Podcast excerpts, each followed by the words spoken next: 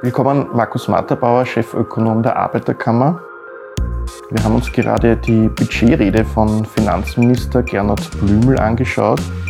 Die hat den Titel Ansagen für die Zukunft. Welche Zukunft können Sie denn aus diesen in Zahlen gegossene Politik herauslesen?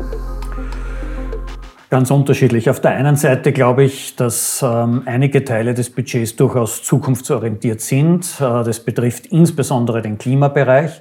Also wenn man das im Kontext sieht des Budgets 2021, 2022 und folgende, so kann man, glaube ich, schon erkennen, dass äh, gegen die Klimakrise massiv investiert wird, äh, dass die CO2-Steuer helfen wird, zusammen mit dem Klimabonus, ähm, auch ähm, dass das äh, Klimaticket etc. Also dort kann ich schon Zukunftsorientierung erkennen, wenn ich auch glaube, dass in einigen Bereichen sehr viel mehr möglich wäre. Also ich hätte mir zum Beispiel jetzt erwartet, äh, dass endlich die Städte und Gemeinden mehr Geld bekommen, um in ihrem Bereich äh, in den Klimaschutz zu investieren. Dort ist ja das Potenzial riesig und die Finanzierungsmöglichkeiten gering. Das heißt, das sollte der Bund eigentlich investieren. Gut, das würde ich aber insgesamt dennoch als Zukunftsinvestition oder Zukunftsbudget sehen.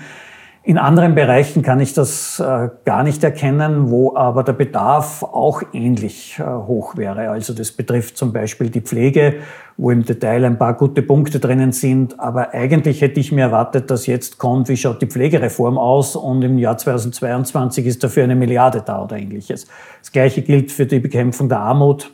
Auch eine Milliarde wäre schön dort oder im Bereich äh, Bildung, also vor allem äh, Investitionen in Ganztagsschulen und Schulen an benachteiligten Standorten oder Elementarpädagogik, wo ja der Bedarf riesig ist. Also es ist ein differenziertes Bild. In einigen Bereichen Klima insbesondere kann ich äh, die Zukunftsorientierung sehen. Bei den anderen wäre es wirklich notwendig gewesen, jetzt sozusagen zu zeigen, das ist ein Schwerpunkt und das ist leider nicht erfolgt. Eingangs in seiner Rede hat er einen einen Traumpreis gegeben, und zwar es ist der Traum vom Nulldefizit. Wie ist der Traum des Finanzministers da zu deuten? Und zwar einerseits, wie kann es zu diesem Nulldefizit kommen? Und auf der anderen Seite, wer braucht denn ein Nulldefizit eigentlich? Mich stört immer, wenn man die Politik, äh, die in den vielfältigsten Lebensbereichen der Menschen wirksam werden soll, dann auf irgendeine Zahl herunterbricht, ein Nulldefizit oder schwarze Null in Deutschland, dieser Fetisch ganz lange. Das macht eigentlich ganz wenig Sinn in der Orientierung äh, der Politik. Ein Nulldefizit ergibt sich vielleicht von selber, weil die wirtschaftliche Entwicklung sehr gut ist, damit die Steuereinnahmen sprudeln und die Ausgaben für Zinsen auf die Staatsschuld äh, gegen Null sinken und dann kommt automatisch ein Nulldefizit heraus. Soll sein sozusagen, aber in einer Situation, wo der Bedarf an Investitionen so riesig ist, nicht nur gegen die Klimakrise, sondern auch im Bildungsbereich, gegen Armut, gegen Ungleichheit. Und gleichzeitig, das sollte man noch dazufügen, der Staat sich zu negativen Zinssätzen verschuldet. In dieser Situation müsste die Devise natürlich lauten, investiere denn das hilft uns allen langfristig und kostet in Wahrheit nicht viel, sondern bringt viel. Und äh, in so einer Situation dann zu suggerieren, wir sind sparsam und deshalb erreichen wir ein Nulldefizit, das ist ökonomisch jedenfalls die falsche Botschaft.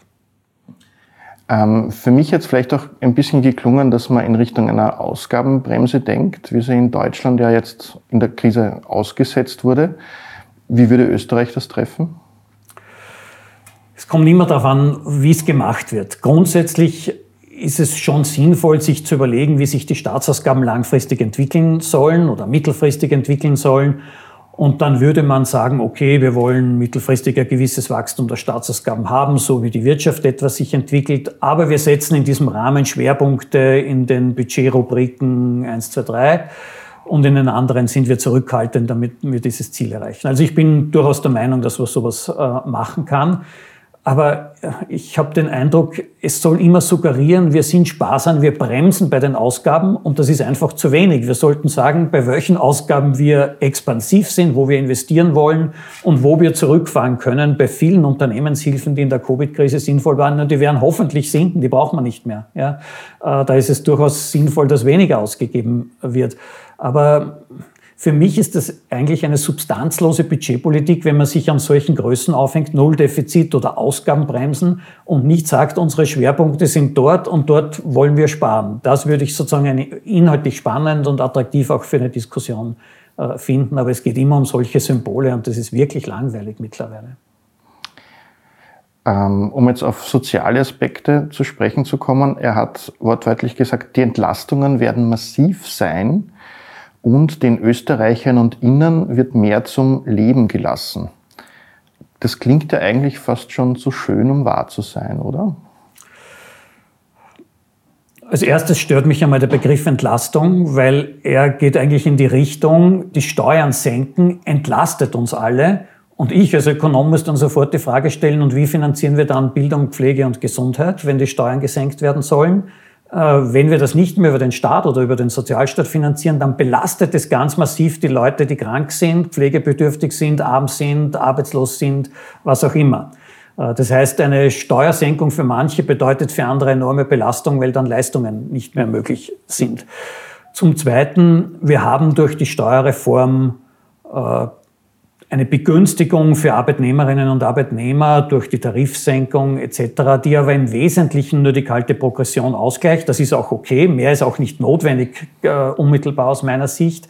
Das ist keine wirklich dauerhafte Begünstigung. Wir haben aber eineinhalb Milliarden Begünstigung für die Unternehmen, vor allem für die Großunternehmen durch die Körperschaftssteuersenkung, die dauerhaft ist.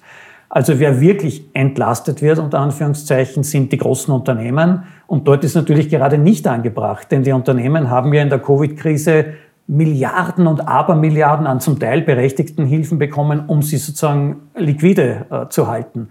Aber man könnte sich eigentlich erwarten, dass die Unternehmen, die jetzt vom Staat durch die Krise getragen wurden, dann sich erkenntlich zeigen und sagen, ja, wir sind durchaus bereit, von den hohen Gewinnern jetzt, die im Aufschwung kommen, jetzt mehr abzuliefern. Wir sind dem Staat dankbar. Nein, sie wollen noch eine Unternehmenssteuersenkung. Inakzeptabel eigentlich, weil wir das Geld ja für in anderen Bereichen viel dringender brauchen würden. Da stellen sich mir jetzt zwei Fragen. Also Blümel hat ähm, heute auch gemeint, dass durch die Senkung der Körperschaftssteuer 30.000 neue Arbeitsplätze entstehen. Passiert das? Milchmädchenrechnung. Im Wesentlichen wird es keinen Effekt haben, außer äh, dass mehr für die Aktionäre und Aktionärinnen äh, übrig bleibt. Die Kapitalgesellschaften, die durch die Körperschaftssteuersenkung profitieren, eineinhalb Milliarden Euro mehr haben schlussendlich, haben im Moment an Cash und Deposits, also an liquiden Mitteln, 97 Milliarden Euro zur Verfügung. So, jetzt kommen eineinhalb Milliarden dazu. Wenn Sie mit den 97 Milliarden, die schon liquide haben, nicht investieren, warum sollen Sie investieren, wenn eineinhalb Milliarden dazukommen? Es ist völlig absurd. Es wird keinen äh, Effekt haben. Viel stärkere Effekte hätten andere Maßnahmen. Wenn ich die, äh, die eineinhalb Milliarden, die Unternehmenssteuersenkungen sind, stecke in den Ausbau der Kindergärten, dann habe ich äh, massive Qualitätsverbesserungen, aber auch Beschäftigungseffekte, die viel höher sind äh, als das, was hier falscherweise versprochen äh, wurde. Ein Teil der ökosozialen Steuerreform ist ja nicht nur die Senkung von äh, der Steuern, sondern auch äh, eine Senkung der Lohnnebenkosten ist vorgesehen. Können sich die Arbeitnehmerinnen darüber freuen? Grundsätzlich würde ich für, halte ich es für sinnvoll, an die Gruppe von Arbeitnehmerinnen zu denken, die durch die Tarifsenkungen der Lohnsteuer, also dass man die Steuersätze senkt, nicht profitieren. Das sind nämlich alle, die gar keine Lohnsteuer und Einkommensteuer zahlen. Das ist grundsätzlich sinnvoll. Das Instrument, das gewählt wurde, ist aber falsch. Denn jetzt werden die Krankenversicherungsbeiträge äh, gesenkt und das hat im Wesentlichen zwei Probleme oder eigentlich drei Probleme, kann man sagen. Das erste Problem ist, es ist fürchterlich kompliziert und in der Lohnverrechnung für die Betriebe wird es problematisch, weil sie müssen einschleifen, wie wir gar nicht auf technische Details eingehen. Ein neues Instrument wird hier gefunden. Der zweite problematische Punkt ist, dass das Geld unmittelbar natürlich der Gesundheitskasse fehlt. Und jetzt sagen, sagt die Regierung, ja, es wird aber ersetzt aus dem Budget, bekommt die Gesundheitskasse das Geld. Das hat aber einen Pferdefuß, denn die Gesundheitskasse finanziert sich aus den Krankenversicherungsbeiträgen. Und das ist eine Stärke des Systems, weil aus eigenen Beitragseinnahmen die Ausgaben finanziert werden. So, jetzt senkt der Staat mutwillig sozusagen die Beitragseinnahmen bei den Versicherten und sagt, ihr kriegt aber das Geld eh. Das macht aber die Gesundheitskasse vom Finanzminister abhängig. Und ich fürchte, das ist das Ziel der Übung. Ja? Die Frage ist dann, wie lange wird dann zugeschossen? Wie lange geht es? Oder hat man irgendwann einmal Bedingungen, ihr bekommt das Geld weiter, aber ihr müsst dafür etc. Und dann wird es problematisch. Und das ist deshalb zusätzlich problematisch, weil man ja ein erprobtes, über Jahre, Jahrzehnte erprobtes Instrument hätte, um genau dieses Ziel zu erreichen. Das ist der Sozialversicherungsbonus. Man hätte nur erhöhen müssen. Und warum er das nicht getan hat, sondern die Krankenversicherungsbeiträge senkt, äh, hat aus meiner Sicht einen politischen Hintergrund und ich glaube, da ist die Absicht nicht die allerbeste. Also geht es in Richtung Selbstbehalte? Schlussendlich wird es sozusagen Leistungs, äh, in Richtung Leistungskürzungen gehen, in welcher Form auch immer, mhm. aber das wird mhm. nicht äh, offen ausgesprochen. Mhm. Ähm, ein anderes soziales Thema, das uns schon vor der Corona-Pandemie beschäftigt hat, das ist die Langzeitarbeitslosigkeit, die ja da auch schon im Steigen begriffen war. In der Pandemie jetzt noch deutlicher. Jetzt werden über die Aktion Sprungbrett 250 Millionen Euro zur Verfügung gestellt, zu dem Zweck, das zu bekämpfen. Ist das genug oder gibt es da Alternativen zu dem Modell?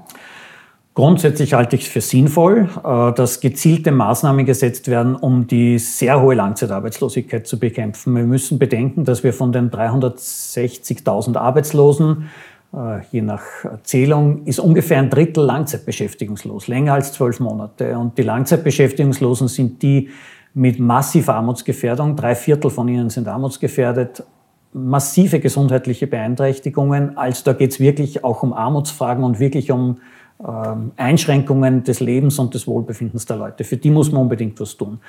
Jetzt glaube ich, dass die Aktion Sprungbrett einem Teil dieser Gruppe helfen kann. Sie besteht ja im Wesentlichen darin, dass die Löhne subventioniert werden, wenn jetzt Unternehmer Langzeitarbeitslose einstellen, wird die Hälfte grosso modo äh, gezahlt. Das kann durchaus positive Effekte haben. Ich würde nur glauben, bei dieser Aktion muss man darauf aufpassen, dass nicht schlechte Jobs gefördert werden. Also wenn jetzt Unternehmer, die wenig zahlen, nur 1500 Euro pro Monat und schlechte Arbeitsbedingungen haben, jetzt auch noch einen Langzeitarbeitslosen bekommen, der diese unangenehme Tätigkeit äh, erfüllen muss und das subventioniert kriegen, das würde ich nicht für gut halten. Wir, wir brauchen ein Qualitätssicherungsinstrument äh, in dem Zusammenhang. Dann wird es aber, und das ist der zweite Teil, viele Langzeitbeschäftigungslose geben, die kann man nicht einfach in ein Unternehmen anstellen. Die haben gesundheitliche Beeinträchtigungen, mhm. die sind schon lange arbeitslos und die, die haben es nicht so leicht sozusagen sozusagen wieder in den Job zurückzukommen. Dort ist vielfach vielleicht auch sozialarbeiterische äh, Arbeit zunächst sozusagen zu machen, bevor die äh, kommen. Und da ist natürlich äh, das, was wir lange vorschlagen, Aktion 40.000 oder Jobgarantie, also im kommunalen oder gemeinnützigen Sektor, denen äh, Arbeit zu ermöglichen, damit sie wieder hineinwachsen in die Arbeitsgesellschaft. Und das fehlt im Wesentlichen, würde ich sagen, bei dieser Aktion. Also es ist grundsätzlich gut, dass es gibt, aber es müsste sozusagen ähm, weiterentwickelt oder angepasst werden.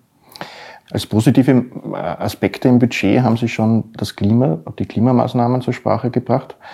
Jetzt wird ja eine CO2-Bepreisung stattfinden. Das heißt, da wird es Einnahmen geben aus einer CO2-Steuer. Und gerade die Arbeiterkammer hat immer gefordert, dass es dazu eine soziale Gegenmaßnahmen geben muss. Der sogenannte Klimabonus, der jetzt auch regional gestaffelt eingeführt wird, erfüllt er das? Grundsätzlich ja, ist ein innovatives Instrument und Österreich ist eines der wenigen Länder, vielleicht sogar das einzige, ich habe es jetzt nicht genau im Kopf, dass diese äh, Einnahmen aus einer CO2-Abgabe wirklich den Bürgerinnen direkt wieder zurückgibt und damit mögliche negative Verteilungseffekte äh, hintanhält. Das ist eine sinnvolle Maßnahme.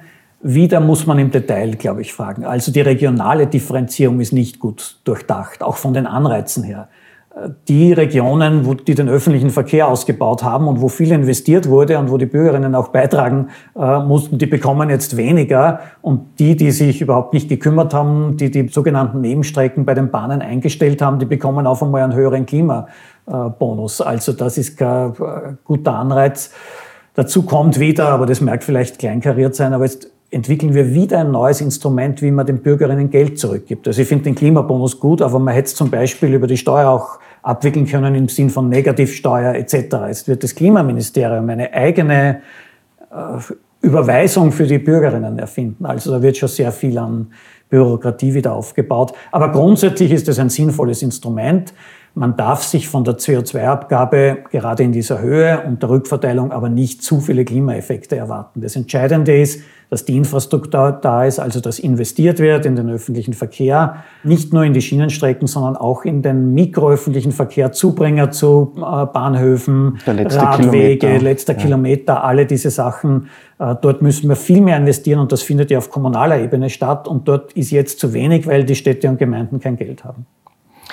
Wenn man das jetzt ein bisschen zusammenfasst, es gibt ja auch noch das Klimaticket, also das ist ja das, ich hätte es als das grüne Prestigeprojekt verstanden, den Klimabonus. Und dann sind eigentlich recht bescheidene Neuinvestitionen in die thermische Sanierung und ökologische Heizsysteme geplant. Wenn man das jetzt zusammen anschaut, wie ökosozial ist dann diese Steuerreform eigentlich wirklich? Also wenn man das Budget 2022 insgesamt, Einnahmenseite, Steuerreform und die Ausgabenseite anschaut, ähm, dann muss man sagen, ja, es ist jetzt zusätzliche Maßnahmen auf der Ausgabenseite. Ich würde auch diesen Biodiversitätsfonds und das, die Kreislaufwirtschaft, 100 Millionen für Kreislaufwirtschaft, also da geht es jetzt um Recycling äh, etc. Das sind gute Maßnahmen, die neu dazukommen. Aber die großen Investitionen, die sind natürlich schon im mittelfristigen Finanzrahmen in der Vergangenheit gesetzt worden. Wir haben doch jetzt 17 Milliarden an Schieneninvestitionen in den nächsten Jahren. Das ist das höchste Investitionsbudget in dem Bereich. Und ich würde es ein bisschen gerne in diesem Kontext sehen, weil man kann nicht immer nur ein Jahr betrachten, sondern man muss ein bisschen diese Entwicklung sehen. Und da sehe ich es eigentlich schon sehr, sehr positiv. Dennoch, mehr muss kommen, damit wir die Klimakrise in den Griff kriegen.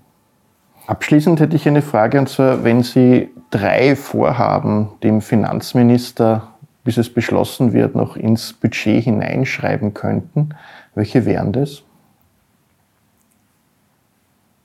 Es müssen vier sein. Dann sag, sagen wir vier. auf der Ausgabenseite eine Milliarde für Armutsbekämpfung. Ich finde es einen Skandal, dass eine so reiche Gesellschaft Armut zulässt, Kinderarmut und zusätzlich. Also wir haben 800 Millionen, um die Großunternehmen zu entlasten, aber wir haben keine Milliarde zur Armutsbekämpfung. Zweitens, äh, eine Milliarde für Ausbau der Elementarpädagogik, äh, zusätzlich vielleicht Schulen.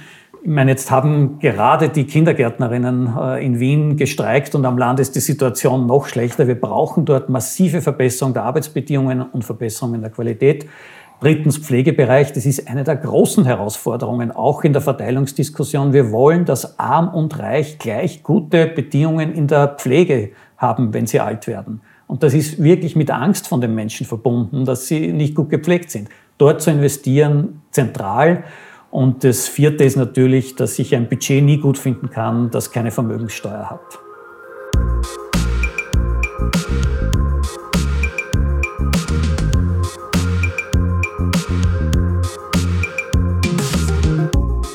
Wenn dir dieses Interview gefallen hat, abonniere doch unseren Podcast und folge uns auf Facebook, Instagram, Twitter und YouTube.